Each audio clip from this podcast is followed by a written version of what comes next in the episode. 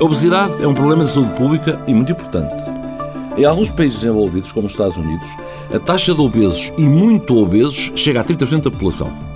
Em Portugal, o problema da obesidade, incluindo a infantil, é também de grande importância.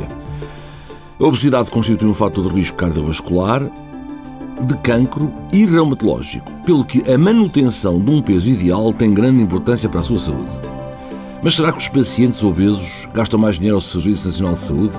Segundo um estudo recentemente publicado, os gastos em saúde vão aumentando com a idade, naturalmente, isto é um fato conhecido.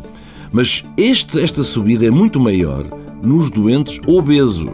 Nas mulheres, por exemplo, estas despesas revelaram-se mais altas logo a partir dos 22 anos de idade, atingiram o seu máximo aos 66 e mantiveram-se até uma média de 77 anos de idade. Nos homens, este aumento médio da despesa verificou-se mais tarde, apenas aos 48 anos, atingindo o seu pico aos 67 anos.